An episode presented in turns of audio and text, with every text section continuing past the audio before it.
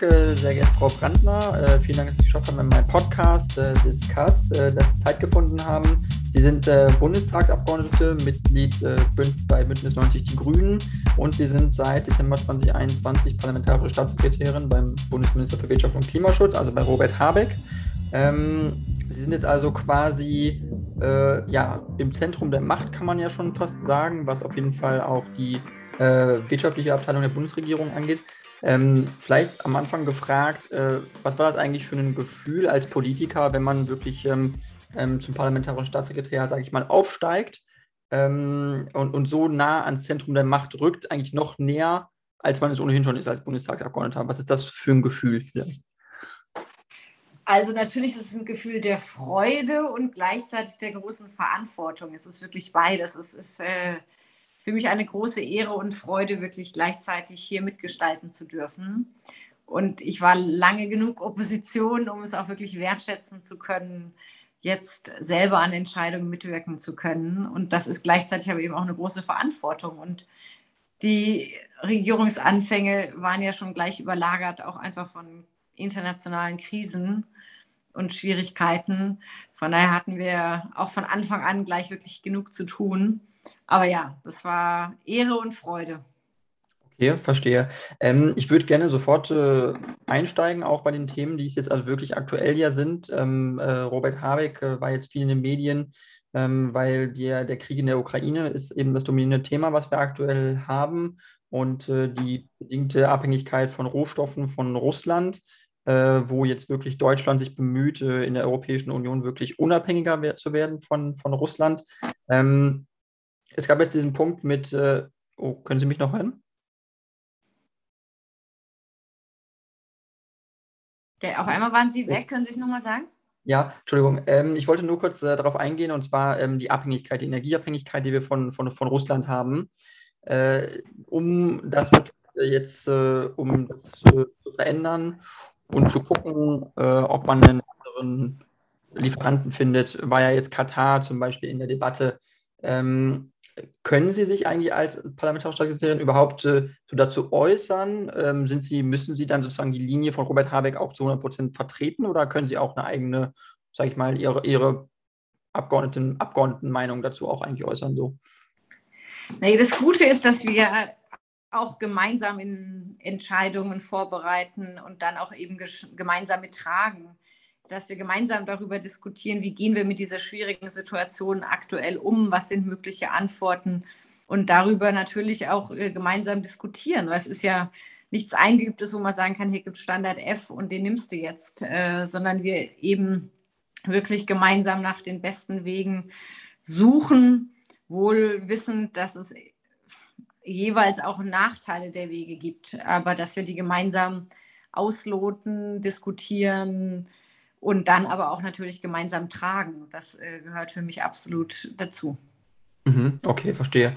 Und ähm, wie sehen Sie es jetzt persönlich, was äh, wirklich die, die Abhängigkeit angeht, die äh, Deutschland mittlerweile hat äh, zu russischen äh, fossilen ähm, ähm, Energien, äh, die sich ja auch über Jahre hinweg aufgebaut hat? Sehen Sie das als Fehler an der vorherigen Bundesregierung, dass äh, Pipeline-Projekte gestartet wurden und dass die Abhängigkeiten gewachsen sind? Oder glauben Sie, es ist auch eher so eine Entwicklung, die man nicht hätte aufhalten können? Na, ich finde es sehr schmerzhaft, äh, wirklich, dass wir jetzt in dieser großen Abhängigkeit sind, zu großen Abhängigkeit sind. Und natürlich, äh, ich habe seit Beginn des Projektes von Nord Stream 2 dagegen gekämpft, mit der Argumentation, dass es die Abhängigkeit vergrößert, dass es gegen die Interessen unserer osteuropäischen Partner, auch der Ukraine, gerichtet ist. Und es ist natürlich schmerzhaft zu sehen, wenn man dann noch darüber hinaus sieht, wie abhängig wir sind, nicht nur mit Blick auf die Pipeline, sondern auch die Gasreserven, auch die Fragen im Ölbereich der Raffinerien etc. Also wo man ja, eigentlich nur auf den Kopf schüttelt und sagt, wie konnte es eigentlich jemals passieren, dass wir in solchen Abhängigkeiten sind? Und das ist schmerzhaft, weil es unseren Handlungsspielraum europäisch einschränkt. Und äh, deswegen tun wir alles, wirklich alles jeden Tag, um aus dieser Abhängigkeit rauszukommen. Mhm. Okay, und ähm, die, ist es denn nun mal ein Status quo? Die Abhängigkeit ist jetzt da. Ähm, Frau Merkel, die vorherige Bundeskanzlerin, wurde viel jetzt kritisiert in den Medien, dass gesagt wurde, äh, sie ist mit einem Grund, warum die Abhängigkeiten so stark sind.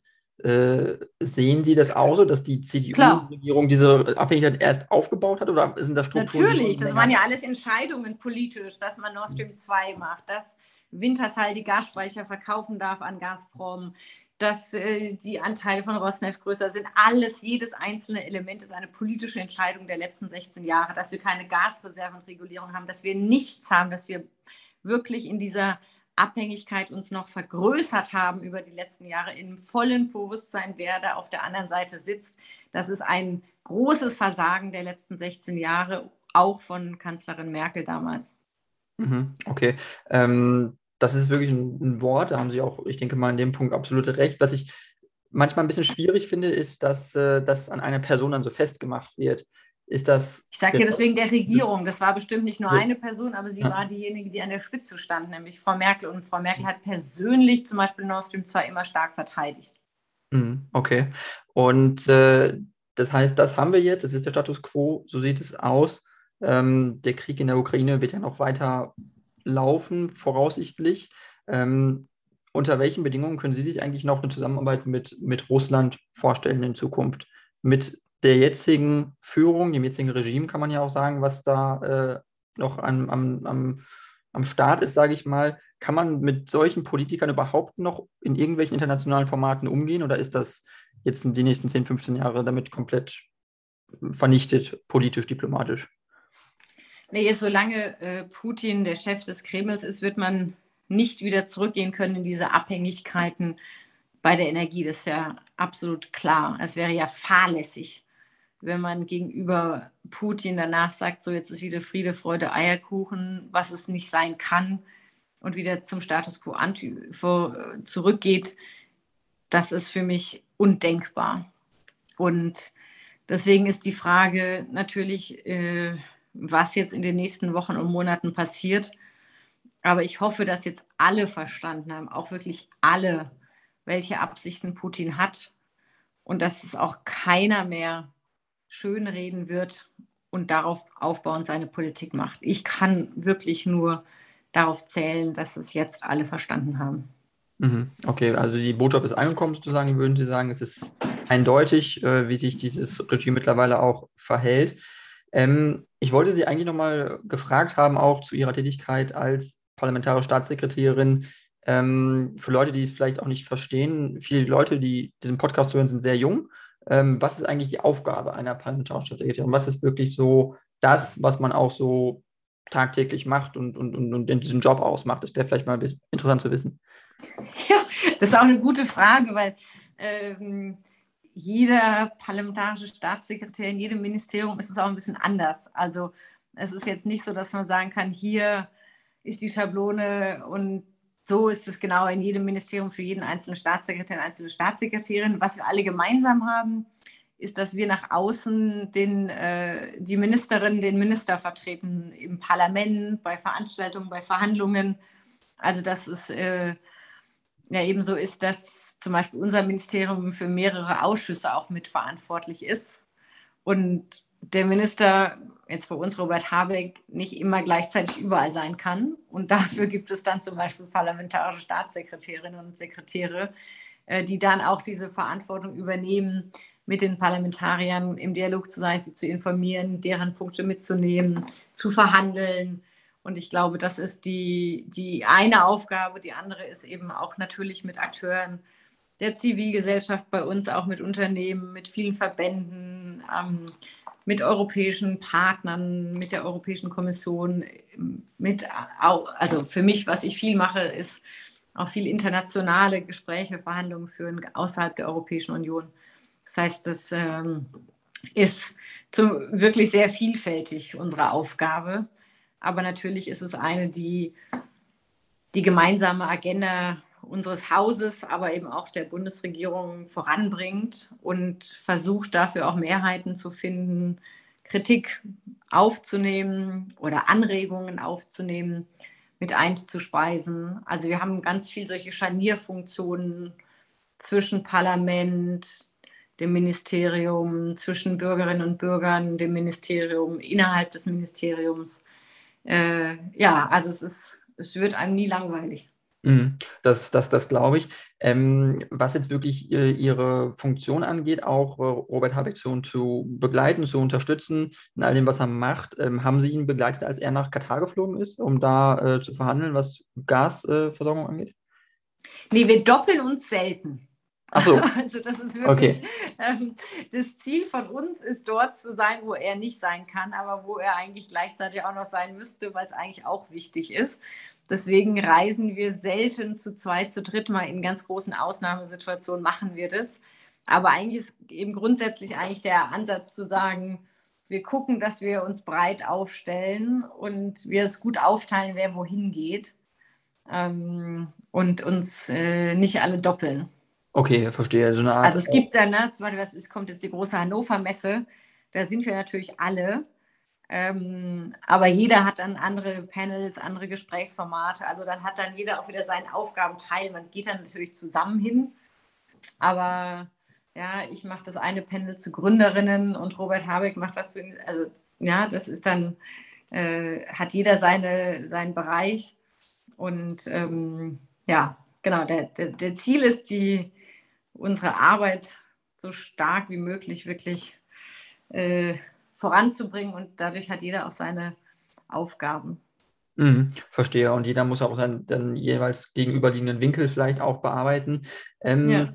Ich äh, wollte nur noch mal kurz äh, darauf eingehen, auch äh, was äh, noch eine Funktion von Ihnen ist, was ich jetzt gelesen habe. Sie sind auch Sonderbeauftragte der Bundesregierung für die Umsetzung der, äh, der EITI, also der Extractive Industries Transparency Initiative. Äh, könnten Sie vielleicht kurz erklären, also was es ist und was das, was das ausmacht, diesen, diese Funktion? Genau, also das ist eine internationale Initiative, die sich zum Ziel gesetzt hat, die Transparenz im Rohstoffsektor zu erhöhen. Und zum großen maßgeblichen Teil geht es darum, sicherzustellen, dass die Gelder, die in, in Minen zum Beispiel, im Abbau von Kupfer oder was auch immer ähm, erarbeitet werden, dass sichergestellt wird, dass der faire Anteil daran auch an die jeweilige Regierung vor Ort im Sinne von Steuern, Abgaben, Lizenzen etc. entrichtet wird und das transparent gemacht hat, wer kriegt davon eigentlich was. Ähm, und das nicht einfach irgendwo versickert. Das Geld und äh, zum Beispiel zivilgesellschaftliche Akteure in nicht ganz so demokratischen Ländern überhaupt gar keine Handhabe darüber haben, zu wissen, was passiert eigentlich mit unseren Rohstoffen und wer verdient daran eigentlich, wohin geht eigentlich das Geld. Ähm, das ist eine der grundlegenden Initiativgedanken dahinter gewesen, diese Transparenz herzustellen und einen Sektor, der ja nicht immer unbedingt nur zu den saubersten gehörte und gehört, ähm, etwas mehr unter, unter Beobachtung zu bringen. Okay. Das heißt, in Deutschland wird dann zum Beispiel darüber berichtet, äh, für den deutschen Bergbau, wir haben ja auch in Deutschland so Kali, wird bei uns abgebaut, ähm, was die Kali-Unternehmen dann an Steuern zahlen. Das wird dann transparent gemacht, zum Beispiel, ja. Ähm, und in der Zwischenzeit hat sich das aber natürlich weiterentwickelt, auch zu anderen Themen, die äh, mitdiskutiert werden, von eben nachhaltigem Bergbau, Abbau von Rohstoffen, Arbeitsbedingungen etc. Das heißt, der Dialog ist breiter geworden. Ursprünglich war es hauptsächlich diese Transparenzfrage. Ähm, und das ist ein internationales Forum, wo eben viele Mitgliedstaaten sind, die vielleicht ansonsten nicht dabei wären und viele Unternehmen auch mitmachen. Und ich darüber immer ganz froh bin, dass es ein Prozess ist zwischen Unternehmen, Zivilgesellschaft und Regierungen. Da sitzen immer alle drei zusammen. Mhm. Ähm, und das ist auch ein Vorteil, weil man dadurch natürlich ähm, auch kritische Stimmen hört, auch das, wo die Regierung vielleicht einen Unterschied machen kann. Und ähm, dieser Prozess äh, ist auch dieser Bundesregierung wichtig und deswegen gibt es dafür nochmal eine Sonderbeauftragte. Und okay. die bin ich und habe, ist eine wirklich eine sehr spannende und ich finde aktuell sehr, sehr relevante Frage, weil wir durch die Unterbrechung der Lieferketten und die Abhängigkeiten ja sehen, wie relevant Rohstoffe de facto für uns sind. Das hat jahrelang auch, glaube ich, niemanden wirklich interessiert. Ähm, und momentan ist es natürlich mehr im öffentlichen Fokus. Okay, klar, verstehe. Es, ist, es gerät mehr in die öffentliche Debatte, äh, definitiv. Ähm, es gibt jetzt auch Bestrebungen, äh, unsere Abhängigkeiten, äh, was jetzt also wirklich so Rohstoffe natürlich angeht, auch aus, äh, aus, aus Asien wieder irgendwo ein bisschen mehr zurückzubringen. Ist sowas überhaupt äh, möglich noch in der jetzigen globalisierten Welt, dass man wirklich ganze Produktionsprozesse und, und, und Zweige zurückbringt? Also sagt man, in Indien äh, werden ganz, ganz viele Medikamente auch hergestellt zum Beispiel ähm, ist, ist kein Rohstoff in dem Sinne, aber es ist ein, natürlich ein Produkt, wofür wir sehr abhängig sind. Ähm, wie kann man sowas überhaupt zurückdrehen? Also ähm, ist, es, ist es möglich so in der heutigen Welt? Oder also braucht man oder was bräuchte man dafür, um es, um es irgendwie mehr zu entzerren? Mm. Also unser Ziel ist ja nicht zu sagen, wir wollen jetzt alles wieder selber herstellen. Also vieles davon haben wir auch gar nicht. Also viele der Rohstoffe gibt es in Europa einfach gar nicht, ja. Ähm, die gibt es in Australien, in vielen anderen Ländern, aber äh, bei uns nicht. Wir haben rund 20 Prozent der Rohstoffe, die wir in Europa brauchen, gibt es in Europa. Die 80 anderen Prozent haben wir einfach gar nicht. Also geografisch gesehen haben wir sie einfach gar nicht. Ähm, und deswegen ist das auch nicht die Frage zu sagen, wir, wir machen das jetzt alles bei uns und wir ziehen uns aus der Welt zurück, sondern die Frage ist, wie schaffen wir es, weniger abhängig von einem Land zu werden. Und das ist bei den Rohstoffen de facto China. Ähm, wenn es gerade auch um die neuen Zukunftstechnologien gehen, für die, ja, die Frage der Batterien, aber in vielen der Dinge, die wir für die für eine dekarbonisierte Welt brauchen, brauchen wir viele seltene Erden und viele Metalle und Materialien, die nicht immer unbedingt alle aus China kommen, aber sonst in der Hand von chinesischen Unternehmen auch sind. Und das ist eine Sache, wo man sagt, egal welches Land das wäre, ja, wenn wir jetzt zu 100 Prozent, was ich was von Tadschikistan oder wie auch immer, würde ich auch sagen, ist auch gefährlich oder auch 100 Prozent ähm, von egal welchem Land ist äh, meiner Meinung nach keine gute Sache. Und äh, deswegen geht es darum, das zu diversifizieren, also breiter aufzustellen. Das ist das eine, das ist das Internationale. Und das Zweite, das ist mir sehr wichtig, dass wir es schaffen, wirklich auch mehr zu recyceln, Kreislaufwirtschaften wirklich zu benutzen. Ja, wir importieren ja viele Rohstoffe zu uns und dann werden sie als Müll in Anführungsstrichen wieder exportiert. Und es ist eigentlich, finde ich, eine, ein, also es ist ja nicht mehr akzeptabel, dass wir so unachtsam mit diesen Rohstoffen umgehen, sondern wir müssen sie wirklich wesentlich stärker in einen Kreislauf einführen, dass die Produkte von Anfang an so designt werden, dass man sie am Ende wieder leicht auseinandernehmen kann und die einzelnen Komponenten wieder recyceln kann. Und dafür hat jetzt die Europäische Union auch Ansätze vorgeschlagen. Und ich glaube, es ist wirklich wichtig, dass wir da auch große Schritte vorankommen. Also es kann nicht nur sein, zu überlegen, wo kommen die anders her, sondern auch, wie können wir erstens weniger von ihnen verbrauchen, also ressourcenschonender Produkte planen, bauen etc. Zweitens eben mehr recyceln. Und äh, drittens gucken, durch welche Stoffe man es auch substituieren kann. Und äh, da ist echt noch viel zu tun. Okay, verstehe. Also diesen, diesen Ansatz Cradle to Cradle, äh, das ist ja quasi das, wovon Sie, glaube ich, sprechen, äh, dass man das bestärkt, dass das auch Unternehmen auch Anreize bekommen, sowas vielleicht auch zu entwickeln, dass sie da eben. Nicht nur Anreize, Verpflichtungen. Verpflichtungen, okay. Also Sie sagen wirklich eindeutig, ja. man, muss, man, muss, vorgeben, es muss, es muss sowas geben. Wie man, wie man, ja. Können Sie es vielleicht genau. ausführen, was Sie damit meinen? Naja, also Cradle to Cradle ist Englisch. Auf Deutsch, auf Deutsch ist es Kreislaufwirtschaft, dass man einen Kreislauf hat, ja. Also dass man äh, die Dinge wieder zurückführt. Und ähm, die Fragen ist eben, welche Recyclingquotenvorgaben es gibt, Produktdesignvorgaben es gibt, dass die Produkte so schon konzipiert werden müssen, dass sie danach wieder überhaupt recycelfähig sind in ihren Einzelteilen. Weil häufig, wenn man ein Handy zum Beispiel hat, ist die Schwierigkeit, dass man das gar nicht richtig rausbekommt. Ja? Ähm, oder bei anderen äh, Stoffen. Also das heißt, dieses von Anfang an mitdenken, wenn ich überlege, wie soll mein Produkt aussehen, wie soll das ausgestaltet sein, es so von Anfang an zu machen, dass es danach leicht in die Einzelteile zerlegbar und recycelbar ist. Das kann man vorgeben. Okay, und Sie, Sie würden sagen, Sie würden das auch für, für verschiedene äh, Branchen vorgeben wollen, dass ja. Unternehmen wirklich äh, verpflichtet sind, äh, das auch einzuhalten, das wirklich umzusetzen. Ja. Okay. Und äh, weil die Frage ist ja jetzt zum Beispiel, was jetzt zum Beispiel Automobilindustrie angeht. Ähm, ich bin, ich, ich weiß es auch überhaupt nicht, wie viel da überhaupt recycelt wird von dem, was man da an, an, an Kabelbäumen drin hat, an, an Elektronikteilen, an Mikrochips und so. Und es wird ja immer mehr.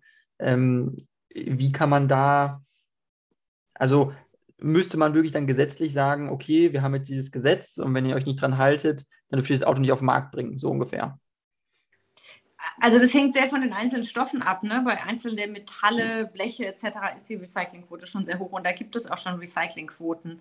Ähm, deswegen ist es gar nicht neu von dem Gedanken her. Äh, es hängt halt davon ab, dass wir jetzt auch bei den neuen Stoffen, zum Beispiel bei den Batterien, bei der Elektronik, äh, besser werden mit dem Recycling. Und genau, das, der Gedanke ist der, dass es ein Produkt, also das ist nicht nur ein Gedanke, sondern es gibt konkrete Gesetzesvorschläge der Europäischen Kommission, die aktuell verhandelt werden, um genau diese Recycling- und Designprozesse hinzubekommen. Okay, okay. Und das wird wirklich dann deutlich, deutlich, äh, sag ich mal, auch äh, intensiviert, damit es also wirklich besser wird, weil die Frage ist, glaube ich, auch, und das ist jetzt nämlich auch nicht der Punkt, wo ich noch eingehen wollte, was jetzt nämlich wirklich die Rohstoffkrisen angeht auf der Welt. Äh, wir haben auch die Klimakrise, die einfach noch da ist, äh, die nicht weggeht, äh, ähm, die sich auch weiter intensiviert. Ähm, wie vielleicht auch immer Ihre persönliche Einschätzung da, wie sehr, wie gut sehen Sie uns eigentlich gerüstet in der Bekämpfung der Klimakrise, die jetzt noch, die noch da ist, die nicht weggeht? Und sind wir überhaupt äh, an einem Punkt, wo man sagen kann, dass wir sie noch besiegen können? Oder sind wir wirklich auch an einem Punkt, wo man sagen kann, es wird so schlimm, äh, wir wissen nicht, wo es hingeht, es könnte immer schlimmer werden? naja, also ganz verhindern können wir es nicht mehr. Das passiert ja schon. Also wir haben ja schon Erderwärmung und wir haben ja schon Konsequenzen. Also die ne, Tornados, Dürren, also das sind ja schon die Konsequenzen. Deswegen die Hoffnung, man kann es irgendwie komplett stoppen und dann ist es einfach wieder weg. Das wird ja nicht sein, aber das Ziel, und das finde ich, ist immer noch realistisch, dass wir es auch einhalten können, ist, dass wir es eben auf ein Niveau begrenzen, was unser Leben hier nicht komplett verunmöglicht auf diesem Planeten ähm, für einen Großteil der Menschen. Und äh, ob wir das schaffen, bestimmt nur, wenn wir alle ambitioniert daran arbeiten. Und ich bin aber gleichzeitig sehr immer wieder beeindruckt davon, wie schnell wir ja auch äh, Entwicklungen hinbekommen. Ja, also in, wenn ich sehe, was wir in den letzten Jahren auch dann an schnelleren Sprüngen geschafft haben bei Forschung und Entwicklung, stimmt mich das immer eher zuversichtlich. Mein Eindruck ist nicht, dass es ein Mangel überall an Wissen ist, sondern ein Mangel an Umsetzung und äh, dass wir da jetzt schneller und besser werden müssen. Und das ist ja auch die Aufgabe, an der wir arbeiten. Deswegen haben wir jetzt ja schon bei den Erneuerbaren das Osterpaket eingebracht. Wir sind bei der Dekarbonisierung der Industrie dran. Also es sind natürlich viele Stellschrauben, die man drehen muss. Das macht es komplex. Ja, man muss im Verkehr anfangen, bei der Landwirtschaft. Das sind einfach die unterschiedlichsten Bereiche. Es ist ja nicht ein Ministerium, was es alleine macht. Aber ähm, ja, von daher ist es eine hochkomplexe Aufgabe, aber andererseits auch eine, die mir sehr viel Freude bereitet, weil man eben sieht, was alles auch tolles Neues entsteht und äh, was wir da für Möglichkeiten auch haben, wirklich ja, eine, unsere Wirtschaft so zu erneuern, dass sie wirklich für die nächsten Generationen auch noch standhalten kann.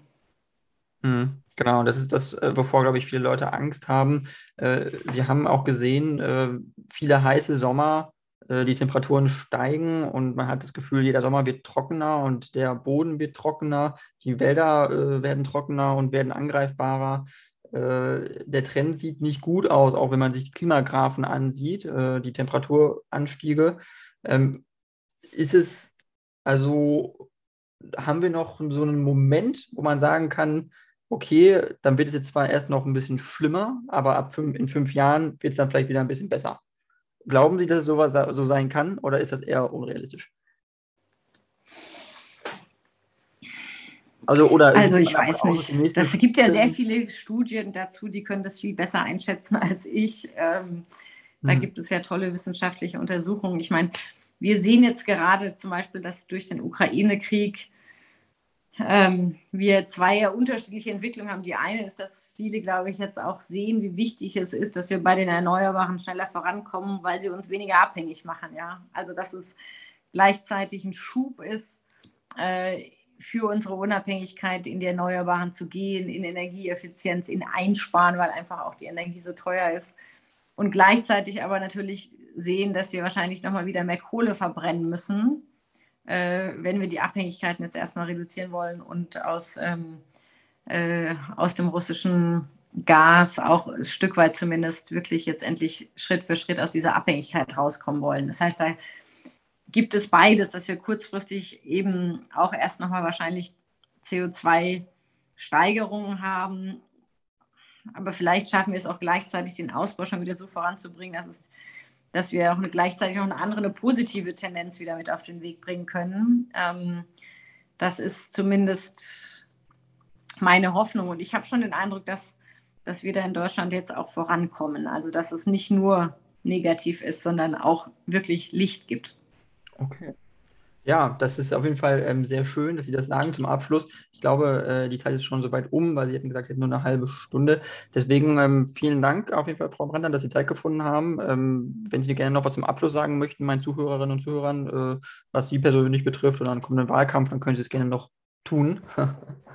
nee, ist ja gar nicht Wahlkampf, aber ich hätte nur eine Bitte, weil es gibt eine Sache, die wir übrigens nicht nur in Deutschland, sondern in ganz Europa wirklich als als eine Schwierigkeit haben beim Ausbau zum Beispiel der Erneuerbaren oder wenn es darum geht, äh, unsere Häuser umzustellen auf ähm, Energieeffizienz und Einsparungen, dass wir überall wirklich äh, Manpower brauchen und Womanpower. Also dass wir merken, dass wir wirklich viel, viel mehr junge Menschen brauchen, die bereit sind, in diese Klimajobs zu gehen. Die sagen, ich bin bereit, ja, Monday to Friday wirklich fürs Klima zu arbeiten und daraus auch meinen Beruf zu machen. Und äh, das sind ja unglaublich wichtige und sich weiterentwickelnde Berufsfelder. Und äh, ich hoffe wirklich sehr, dass sich dafür noch mehr junge Menschen begeistern, ähm, damit wir hier wirklich auch äh, am Ende ähm, wirklich das auf die Straße bekommen, in die Häuser, äh, ja, in die Fläche. Und das vielleicht noch einfach als einen Gedanken am Ende, weil wir sehen immer mal wieder, dass es am Ende gar nicht die rechtliche Grundlage ist, auch nicht mal das Geld, sondern einfach, wer macht's? Und äh, wir da wirklich Engpässe haben. Mhm. Und andererseits, ich glaube, wirklich weniger, wenige so effektive Beiträge zum Klimaschutz gibt wie in diesen Berufsfeldern. Okay. Und das vielleicht noch als Gedanke. Und ansonsten bin ich auch in diesen schwierigen Krisenzeiten davon überzeugt, dass wenn wir als Europäer das gemeinsam als Europäische Union durchstehen, wir vielleicht am Ende auch nochmal wieder stärker wertschätzen können, was wir an unserem Frieden in Europa haben. Dass wir zwischen Deutschland und Frankreich Frieden haben, zwischen Deutschland und Polen. Und dass es nichts Gottgegebenes ist und nichts Selbstverständliches, sondern von uns auch täglich immer wieder verteidigt und weiterentwickelt und verbessert und wieder errungen werden muss. Und dass wir das in diesen schwierigen Zeiten auch nicht vergessen sollten, manchmal auch das wirklich zu wertschätzen, was wir haben, bei allen Imperfektionen, die es gibt. Mhm. Das finde ich ein super Abschlusswort. Äh, Nochmal vielen Dank äh, dafür. Und äh, wenn Sie gerne möchten, können Sie gerne mal wiederkommen oder ich äh, schreibe nochmal. Gerne, sehr gerne. Äh, das wäre schon mit der Aufnahme gewesen. Die nächste Folge ist dann mit Roderich Kiesewetter von der CDU-CSU. Und genau, das kommt demnächst.